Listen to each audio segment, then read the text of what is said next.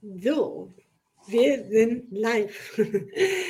Einen wunderschönen guten Tag zu einer neuen Episode von Anziehend Ausziehend, der etwas andere Podcast für bewusstes Dating, Partnerschaft mit Tiefgang und erfüllte Sexualität. Oh, und jetzt habe ich Frosch am Hals.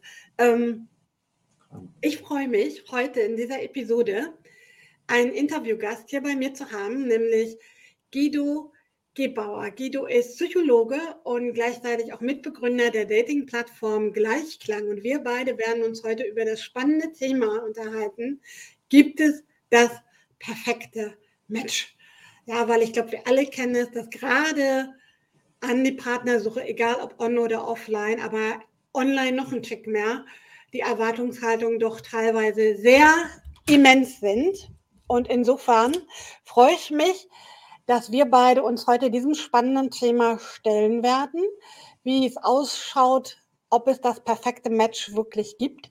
Und damit möchte ich auch gerne mal überleiten. Vielleicht magst du dich einmal kurz vorstellen, wer du bist, was du machst und natürlich auch die Affinität zum Thema ist auch immer ganz spannend für die Hörer zu wissen.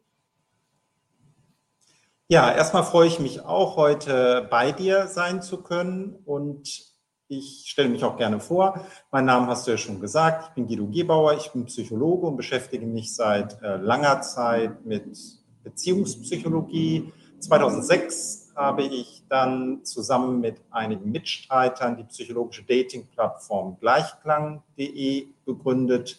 Außerdem ist vor kurzem im Edigo Verlag mein Buch erschienen, A Perfect Match Partnersuche aus psychologischer Sicht im Grunde äh, passend zum heutigen Thema.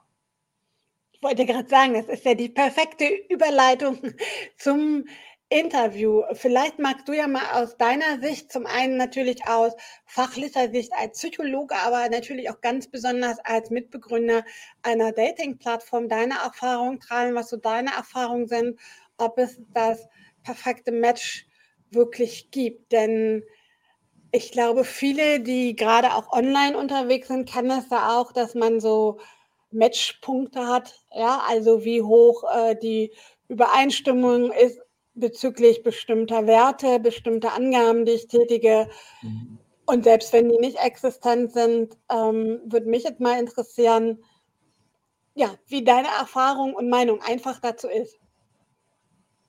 Ja, gerne. Das perfekte Match gibt es meiner Einschätzung nach nicht. Was es aber sehr wohl gibt, das ist die Liebe. Und was es sehr wohl gibt, ist eine Grundpassung zwischen Menschen, dass sie gemeinsam eine Liebesbeziehung miteinander aufbauen können. Das bedeutet nicht, dass es nicht auch Reibungsflächen und auch Unterschiede und auch Gegensätze gibt. Es bedeutet aber, dass in einigen zentralen Grundaspekten der Werthaltung, der Lebensziele, der Beziehungsvorstellungen doch eine so gute Übereinstimmung besteht, dass die Betreffenden hieran anknüpfen, eine Beziehung aufbauen und diese aufrechterhalten können. Aber wie steht es denn jetzt zum Beispiel um meine Erwartung? Also ich sag mal, wir alle haben ja irgendwie doch so gewisse Wünsche und Vorstellungen, wie er oder sie mhm ähm, zu sein hat. Und ich sage mal gerade, das wirst du ja als Mitbegründer einer Dating-Plattform auch so gut wissen, durch deine Mitglieder, ist ja dann doch auch oft, dass es so an bestimmte Parameter geknüpft sind. Zum einen natürlich das optische mhm. Erscheinungsbild, vielleicht auch noch der berufliche oder soziale Status, aber dann natürlich auch ganz klar so die Werte, der, ne, der, der Lifestyle, den ich pflege. Ähm, mhm. Wie sieht das aus deiner Sicht aus oder was sind deine Erfahrungen aus psychologischer Sicht? Wie sinnvoll ist es, eine bestimmte Wunsch- bzw. Erwartungshaltung zu haben? Ist das überhaupt realistisch oder ist es vielleicht doch empfehlenswert, eher offen mhm. an das Ganze heranzugehen? Mhm. Ich würde sagen, äh, beides, tatsächlich beides. Äh, Wünsche und Erwartungen sind durchaus sinnvoll und zwar dann, wenn sie tatsächlich zum Ziel führen können, also zu einem Menschen, mit dem eine Grundpassung besteht und eine Liebesbeziehung entsteht.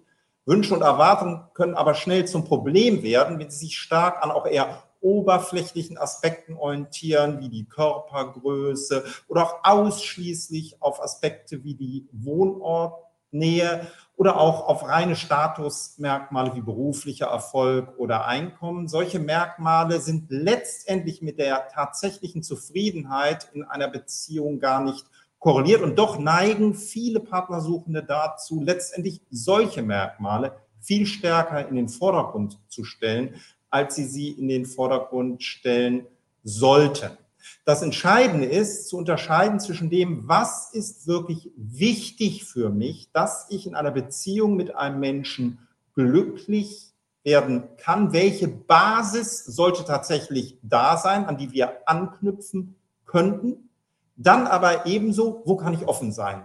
Wo kann ich Dinge auch einmal freilassen, wo kann ich selbst mich verändern, wo können wir vielleicht eine neue oder andere Art von Beziehung aufbauen als die, die ich schon aus der Vergangenheit kannte.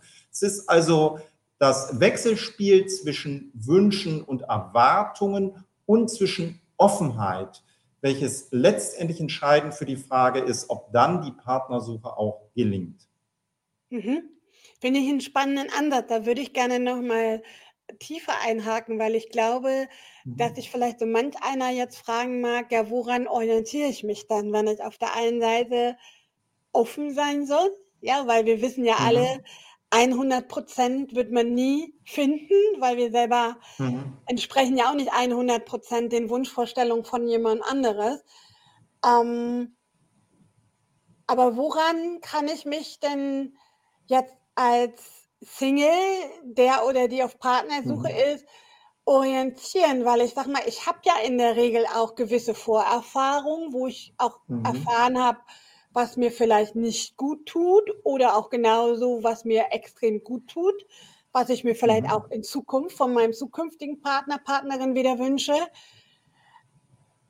Wie oder was würdest du als Tipp mitgeben, woran soll ich mich als Single auf Partnersuche dann orientieren, wenn ich auf der einen Seite nicht, du hast ja gerade benannt, zu oberflächliche Merkmale in den Fokus stellen mhm. soll und noch eine gewisse Offenheit haben soll. Aber auf der anderen Seite sind meine Wünsche ja da. Also ich kann, ne, die kann ich ja nicht komplett unterdrücken, mhm. wenn ich aktiv auf Partnersuche bin. Was rätst du da? Mhm. Ein Rat ist tatsächlich ein bisschen auch auf die Vergangenheit zu schauen, wenn es um die Zukunft geht. Wir neigen nämlich dazu, dazu gibt es auch eine Reihe von Untersuchungen, uns immer wieder ähnliche Beziehungskonstellationen zu suchen. Und das ist ja im Grunde auch kein Problem, wenn wir denn mit unseren Ex-Partnerinnen tatsächlich glücklich gewesen sind. Zu einem Problem wird es aber, wenn wir tatsächlich in unserer vorigen Beziehung Schwierigkeiten hatten weil dann begeben wir uns womöglich wieder in eine ähnliche Konstellation. Also einmal bei der Abschätzung der Eigenwünsche und Erwartungen ist es also sinnvoll, noch einmal über die Vergangenheit nachzudenken mit der Fragestellung, was kann ich aus meiner vorherigen Partnerwahl lernen? Was sollte ich vielleicht verändern, um nicht wieder in einer ungünstigen Konstellation zu landen? Aber auch, was war gut, sodass ich es beibehalten sollte? Und der andere wichtige Punkt ist tatsächlich noch einmal in sich hinein zu hören und auch wirklich so wahrnehmen zu können, was ist es tatsächlich, was ich mir in Beziehungen wünsche, was tut mir gut, was schadet mir, um auf dieser Basis zu wirklich wichtigen Kriterien zu gelangen, die dann auch tatsächlich eingehalten werden sollten. Und diese zu unterscheiden von weniger wichtigen Kriterien, auf die ich gegebenenfalls auch verzichten kann. Mhm. Das ist ja jetzt ganz schön viel. Also wenn ich mir das so vorstelle, ich sitze da als Single, zum Beispiel auch auf eurer ja. Plattform. Ich meine, ich kenne sie mhm. nicht, korrigiere mich, ich weiß nicht, wie sie aufgebaut ist, aber ich kenne ja. das von anderen Plattformen, dass man, also vielleicht mal ganz konkret, wo sollte ich dann als Single meinen Fokus drauf legen. Dann, so wie ich das interpretiere, wenn ich jetzt im Vorfeld quasi erstmal so ein bisschen in die Reflexion gegangen bin, ja, zu gucken, mhm. was hat mir gut getan, was möchte ich vielleicht definitiv nicht mehr haben in Zukunft in, meinen, in meiner neuen Partnerschaft. Ähm, woran sollte ich mich da orientieren, damit ich eben nicht immer die Menschen anziehe, die eigentlich gar nicht zu mir passen, so wie du es ja auch gesagt hast, indem sich quasi bestimmte Muster immer mhm. wieder wiederholen, indem ich immer wieder den gleichen Typ Mann oder Frau anziehe, weil genau das ist ja auch, auch das Problem von Menschen, die schon lange unfreiwillig solo durchs Leben gehen. Ja, die, die sitzen ja oft mhm. eben nicht still im Kämmerlein und warten, bis irgendwann mal jemand Richtig. an die Tür klopft oder ihm im Supermarkt über den Weg läuft, sondern die gehen ja meist schon aktiv raus und melden sich mhm. zum Beispiel bei eurer Plattform oder anderen Plattformen an mhm. oder sind auch offline viel unterwegs und aktiv, um eben neue Menschen kennenzulernen. Ähm, aber woran kann ich mich da jetzt orientieren oder was sollte ich vielleicht als Single mehr an meinen Fokus rücken, damit ich in Zukunft mhm. eben mehr passendere Menschen anziehe? Vielleicht nicht mein perfektes Match, aber auf jeden Fall jemand, der von seiner Persönlichkeit deutlich besser zu mir passt. Mhm.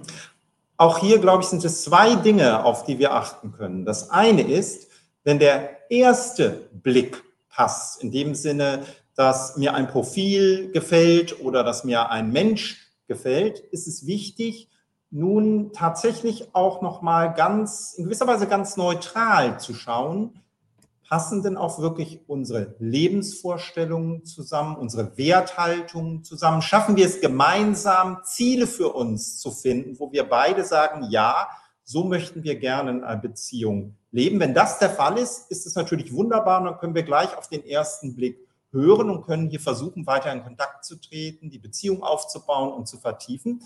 Aber der zweite Weg ist scheinbar gegensätzlich, auch manchmal dem zweiten Blick eine Chance zu geben. Es ist nämlich so, das sehen wir auch bei unseren Paaren, bei unseren Paaren ist es ungefähr gleich verteilt. 50 Prozent fanden sich gleich am Anfang äh, sehr interessant und fühlten sich zueinander hingezogen. Und bei den anderen 50 Prozent war das gar nicht so der Fall am Anfang. Aber sie hatten sich nochmal eine zweite Chance gegeben. Und während sie sich dann kennenlernten, dann veränderte sich auch der Blick und sie begannen, sich interessant und auch attraktiv zu finden. Und oft blocken wir diesen zweiten Blick vorschnell ab. Und dadurch gehen uns aber Beziehungschancen verloren. Also sehr wohl den ersten Blick ernst nehmen, aber dann ausloten, ob er auch wirklich zum richtigen Ergebnis führt und gleichzeitig aber auch uns die Chance auf einen zweiten Blick geben. Das kann äh, bei der Partnersuche und auch der Online-Partnersuche oft sehr hilfreich sein. Wie bekomme ich denn diesen zweiten Blick oder wie, wie kann ich selber meine zweite Chance oder meine Chance auf eine zweite Chance, ja, weil mich selber ja. betrifft ja auch als mhm. Suchender, genau. steigern? Richtig. Indem äh, zum Beispiel du, obwohl du vielleicht noch nicht so begeistert bist und die andere Person auch nicht so begeistert ist, einfach vorschlägst, dass ihr mal in Kontakt bleibt, dass ihr vielleicht noch mal ein Videogespräch miteinander führt oder euch auch zum ersten Mal oder auch zum zweiten Mal, falls ihr euch schon gesehen habt, einfach noch einmal verabredet, um euch besser kennenzulernen, im Sinne eines ergebnisoffenen Kommunikationsprozesses, wo ihr beide im Grunde das gleiche Interesse habt, nämlich herauszufinden, ob zwischen euch womöglich doch noch eine Basis für eine glückliche und tragfähige Beziehung entstehen kann. Dadurch gebt ihr euch die Chance für den zweiten Blick. Der erste Blick, der entsteht quasi sofort. Das ist ganz automatisch. Das ist oft schon innerhalb von Sekunden finden Menschen sich attraktiv, anziehend oder auch unsympathisch. Das ist sozusagen der erste Blick. Wenn dieser erste Blick sehr stark negativ ist, dann wird in der Regel auch kein zweiter Blick mehr im Sinne einer grundlegenden Veränderung entstehen. Also wenn ihr eine starke Antipathie gegeneinander verspürt, dann macht in der Regel auch ein weiteres Treffen keinen Sinn mehr. Wenn der erste Blick aber eine gewisse Uneindeutigkeit hat, zum Beispiel eine gewisse Sympathie ist da, aber keine Begeisterung, also so eine gewisse äh, Offenheit da ist, dann kann sich aus weiteren Begegnungen tatsächlich noch eine grundlegende Veränderung ergeben. Und das schildern Paare wirklich immer wieder, dass sie erst nicht so besonders begeistert oder sogar eher ernüchtert waren und dann im Folge der weiteren Begegnung durch das weitere Kennenlernen sich tatsächlich nochmal eine grundlegende Wende ergeben hat. Was wir auch aus unseren eigenen Daten sehen, wir machen relativ viele Umfragen, auch mit Paaren, auch später noch im Langzeitverlauf, ist, dass zwischen denjenigen, die auf den ersten Blick sich sofort angezogen fühlten und die dann als Paar zusammenkamen, und denen, die einen zweiten Blick benötigten es im Verlauf keinen Unterschied bezüglich der Beziehungszufriedenheit und auch bezüglich der Trennungsraten gibt. Das ist also kein negatives Zeichen, wenn die Begeisterung noch nicht sofort da ist, sondern das ist im Grunde der Hinweis, schaut mal, ob wir nicht doch noch eine Chance miteinander haben. Wenn sich dann natürlich zeigt, dass äh, die Zuneigung nicht entsteht, dass das Interesse nicht entsteht, dann kommt natürlich irgendwann der Punkt, wo äh, dann auch freundlich gesagt werden kann, dass es jetzt für eine weitere Partnersuche jedenfalls keinen Sinn macht, den Kontakt aufrechtzuerhalten. Manche bleiben dann sehr wohl noch äh, äh Freundinnen, das gibt es, aber äh, bei anderen geht es dann eben auseinander. Finde ich ganz, ganz wertvoll, was du gerade sagst, weil das kann ich auch 100 Prozent unterschreiben, weil ich glaube, die Versuchung mhm. ist gerade beim Online-Dating auch sehr groß, vorschnell das Handtuch zu schmeißen, weil ich habe ja immer wieder jetzt bei euch nicht in dem extremen Maße, weil ihr ja doch verglichen mit anderen Plattformen eine eher kleine Community habt, aber ich sag mhm. mal, wenn man so an die großen Player, die fast jeder Single kennt, so denkt, da ist es ja wirklich so, da habe ich dann je nachdem, wo ich wohne, täglich mehrere Absolut. Nicht, ne, äh, teilweise sogar 100 Zugänge. Wenn ich jetzt zum Beispiel mal an Hamburg ja. denke, mein Wohnort als Großstadt, ja, da gibt es dann jeden Tag irgendwie ganz viele Neuanmeldungen und da ist natürlich die Versuchung groß zu sagen, okay, super, ich muss mich jetzt nicht festlegen, weil es kommt ja immer wieder genau. jemand Neues und damit dann auch immer wieder so diese unterschwellige Erwartung, vielleicht kommt ja noch jemand Besseres, Passenderes. Genau.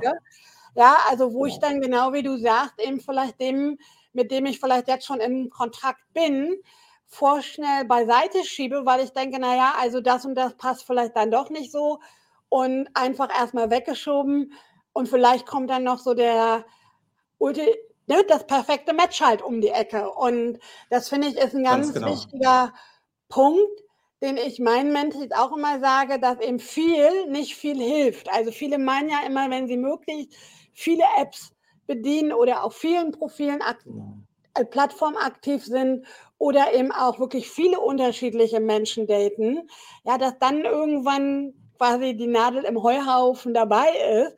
Mhm. Aber ähm, mhm. ich fand es wichtig, was du gesagt hast, dass dann eben dieser Fokus verloren geht und dass es aber durchaus genau. so sein sollte schon, dass eben, das hast du ja auch ganz deutlich gesagt, dass es eben nicht sein soll, dass man sich quasi ähm, ich nenne es mal ganz erlaubt, jedem an den Hals schmeißt, sondern dass schon eine gewisse Grundsympathie da sein genau. sollte genau. und auch eine Übereinstimmung von bestimmten Interessen zum Beispiel oder Lebensstilen. Ja, aber man vielleicht auch nicht immer erwarten muss, dass beim ersten Date oder auch beim zweiten Date sofort ähm, der Funke zündet und man Hals über Kopf verliebt ineinander ist. Ich glaube, das ist auch so ein bisschen so eine unterschwellige Erwartungen, die gerne auch durch die Medien, durch Social Media mhm. oder auch eben durch ne, Kino und Fernsehfilme mit der genau, ja. idealisierten Liebe, die ja da gerne dargestellt wird, mhm. dann auch, auch so, so mitschwingt, dass man dann gerne auch geneigt ist, als Single zu sagen, naja Gott, den oder die habe ich jetzt schon zwei, dreimal getroffen, aber irgendwie so richtig funken tut dann nichts. Und deshalb fand ich das sehr wertvoll, ähm, dass du da im Grunde genommen die Zuhörer ermutigt hast zu sagen, es lohnt sich dann, zumindest vorausgesetzt, es ist eine Grundsympathie da mhm. und auch gewisse Parallelen, dass man sich dann vielleicht doch mal die Chance gibt und eben nicht vorzeitig den Kontakt abbricht, weil bestimmte andere, zum Beispiel auch optische oder Statusmerkmale nicht da sind, ähm, dann vorzeitig die Flinte ins Korn schmeißt. Was sind denn genau. so, gern auch nochmal auf dein Buch in dem Kontext mhm. kommen. Äh, du hast dich ja da intensiv mit auseinandergesetzt. Ähm, was gibt es denn da noch für Erkenntnisse, die jetzt für unsere Hörerinnen und Hörer wichtig sein könnten, die vielleicht auch Neugierde wecken auf dein Buch, die sich da einfach vielleicht auch noch mal tiefer zu erwarten, weil wir haben es ja eben schon gehabt, dieses überzogene Erwartungen, vorschnelle mhm. Entscheidungen, mhm. ja, wenn etwas nicht sofort ähm, ja, so ein Kribbeln oder äh, so ein Gefühl von Verliebtsein in mir auslöst. Was sind deine wichtigen Punkte, die du in der Recherche für dein Buch herausgefunden hast, auch aus Studien, Umfragen deiner Plattform. Was gibt es dann noch an wichtigen Infos mitzugeben vielleicht? Mhm. Also was äh, die Leserinnen sehr gut in meinem Buch nachlesen können, ist das, worüber wir im Grunde gerade auch schon gesprochen haben, nämlich, dass dieser Glaube an die große Zahl in Wirklichkeit ein Aberglaube ist, weil durch die große Zahl der Fokus verloren geht, weil es zu einer Auswahlüberlastung kommt und unsere Entscheidungen schlechter werden und weil wir eben immer wieder, wie du schon sagtest, hoffen, dass noch etwas Besseres kommt. Am Ende finden wir deshalb gar nichts. Der zweite Aspekt, auf den wir auch schon äh, äh, zu sprechen gekommen sind, ist, dass die Liebe eben nicht immer mit ganz großen Schmetterlingen im Bauch, mit ganz großer Verliebtheit, mit hypomanischen Zuständen beginnen muss, sondern dass sie sehr oft und mit wachsendem Alter sogar zunehmend als eine Sympathie entsteht, die sich schrittweise zur Liebe vertieft. Das kann aber nur geschehen, wenn wir es zulassen weil sehr oft haben wir noch immer das Teenager-Modell der Liebe und natürlich auch das Roman-Modell und das Filmmodell der Liebe internalisiert und blocken deshalb sofort alles ab, weil wir denken, na, es kann ja wohl doch nicht die Liebe sein. Genau dies kann aber ein Irrtum sein. Ein dritter Aspekt äh, ist, dass äh, wir verstehen sollten. Und wenn wir das verstehen, dann hilft uns das tatsächlich bei der Partnersuche, dass sehr viel tatsächlich auch an uns liegt, also an unserer Einstellung, mit der wir an die Partnersuche herangehen. Da ist zum Beispiel ein Faktor Geduld. In unseren Auswertungen dauert es im Schnitt zwei Jahre, bis eine Beziehung entsteht. Viele sind aber schon nach ein paar Wochen oder nach ein paar Monaten dabei äh, aufzugeben. Also Geduld ist ein wichtiger Faktor. Auch Mut und Bereitschaft zur Offenheit und zur Ehrlichkeit. Wir wollen uns ja gar nicht so darstellen, wie wir gar nicht sind, um, um jemand quasi in das Licht zu führen, sondern wir suchen nach einem Menschen, äh, der oder die uns so liebt, wie wir sind. Und hierfür ist Voraussetzung eine wirklich ehrliche und offene Kommunikation miteinander. Und ein weiterer Faktor, und auch der ist ganz wichtig, ist Veränderungsbereitschaft und Bereitschaft, sich auch einmal auf etwas Neues einzulassen. Denn eine Partnerschaft bedeutet nicht, mein Leben geht einfach so weiter und ich habe noch ein kleines Anhängsel dabei,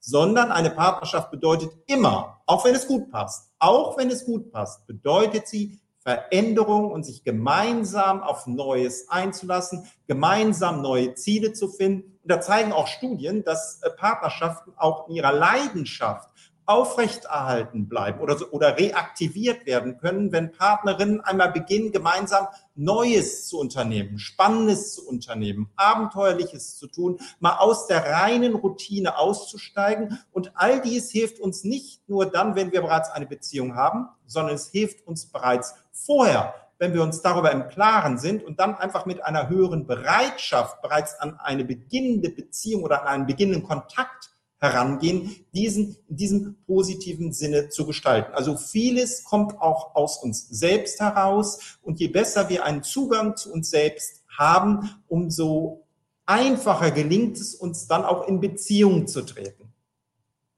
Ganz wichtige Punkte. Also finde ich, ich würde nur gerne noch mal auf einen Punkt näher eingehen, weil mir da spontan eben ein Gedanke zu kam, nämlich mhm. die Bereitschaft, ähm, mich auf Dinge einzulassen oder zur Veränderung. Also es ist ja gerade so auch mit fortgeschrittenem Alter und mehr Beziehungserfahrung, nenne ich jetzt mal so, mhm. ja, wenn ich also schon mehrere Beziehungen gehabt habe, vielleicht auch längerfristige Beziehungen gehabt habe, vielleicht auch mal verheiratet gewesen bin oder Familie gelebt habe, ähm, dann werde ich ja eher vorsichtiger, sage ich mal so. Mhm. Wie kann ich es dann trotzdem schaffen, als Single wieder diese Offenheit zu erlangen, mich wirklich äh, bereit zu zeigen, weil ich finde, gerade eben mit zunehmendem Alter und auch ähm, mit mehr, ich sag mal, gescheiterten Beziehungen, ist es ja eher tendenziell so, dass viele sagen, also das und das brauche ich mir jetzt in meinem Alter gar nicht mehr geben. Ja, also mhm. wo man dann eher ich sag mal, vielleicht ein Stück weit intoleranter wird, äh, mhm. bestimmten Merkmalen gegenüber, wo man vielleicht 10, 20 Jahre eher noch gesagt hätte, ja, finde ich nicht schön, aber na Gott, ne, dafür gibt es halt anderes, was mir gefällt.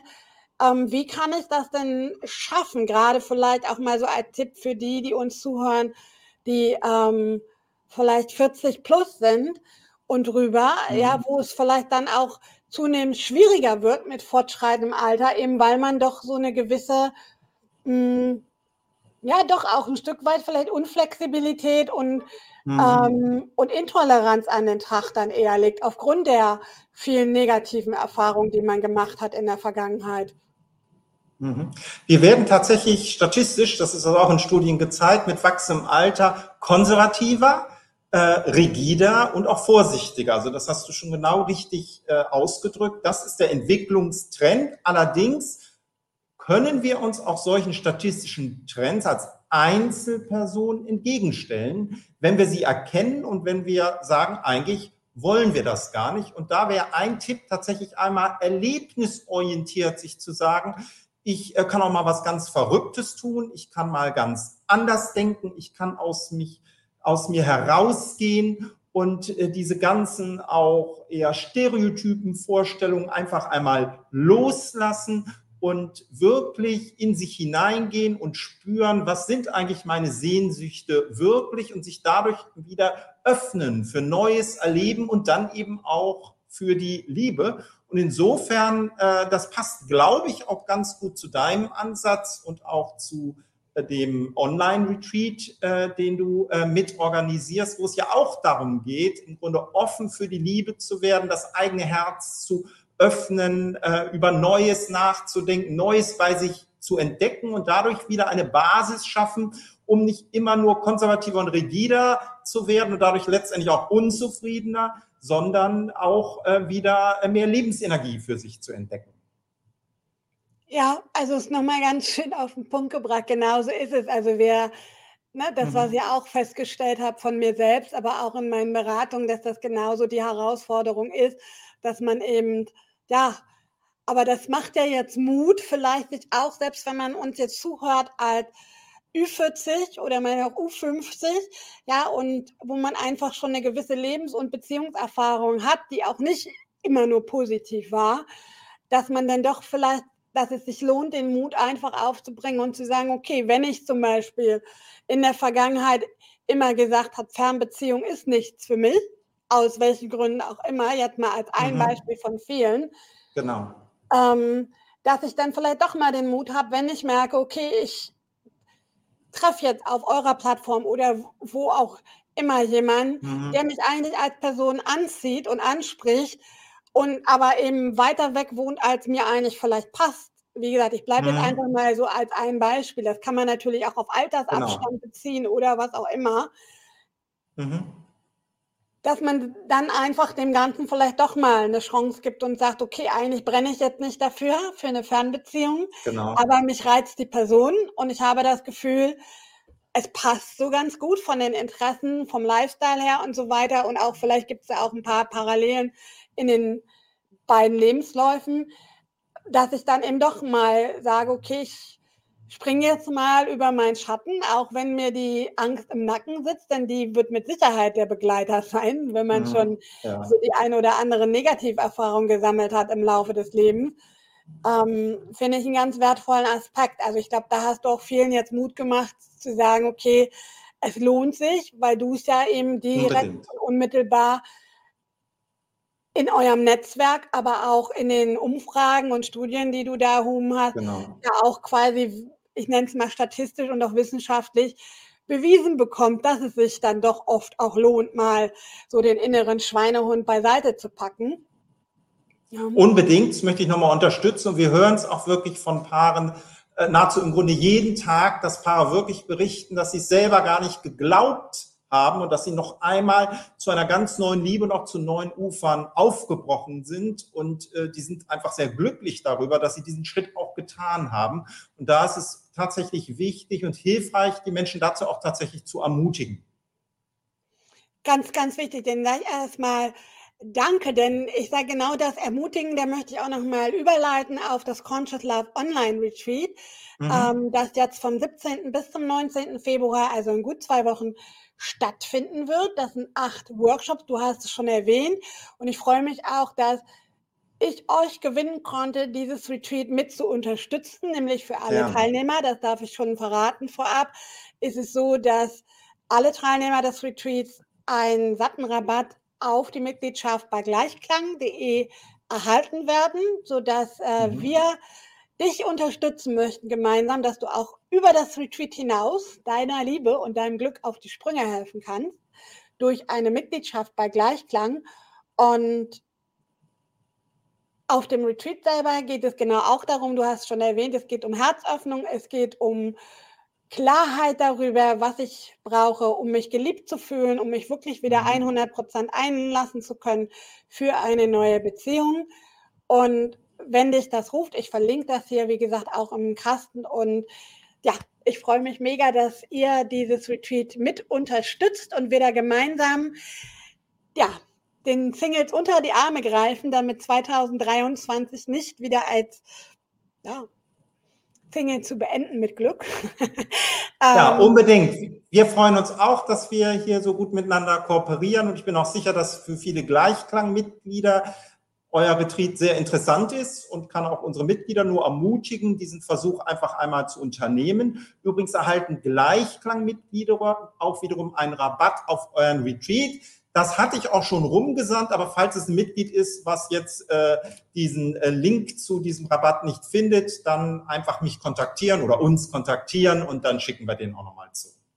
Genau, und insofern haben wir von beiden Seiten dafür gesorgt, dass jeder wirklich auch äh, ein großes Geschenk kriegt, also ähm, um Richtig. seinem Liebesglück 2023 so ein bisschen auf die Sprünge zu helfen.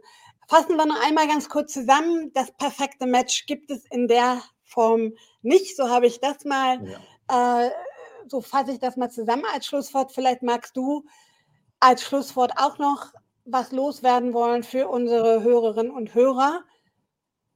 Ich wiederhole einfach, was ich am Anfang sagte. Zwar gibt es das perfekte Match, wie viele sich das vorstellen, so tatsächlich nicht, aber es bleibt dabei. Es gibt die Liebe. Die Liebe können wir finden und je besser wir uns selbst kennen und uns über unsere eigenen Bedürfnisse im Klaren sind, desto leichter gelingt uns dies und desto glücklicher können wir werden.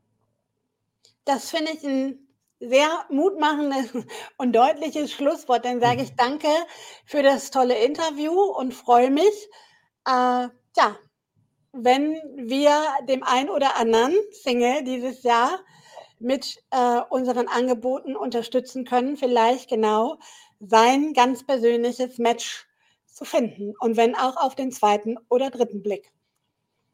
Ja, und ich bedanke mich ebenfalls ganz herzlich, dass ich hier bei dir heute sein konnte. Ganz vielen Dank und bis zum nächsten Mal. Ja, tschüss.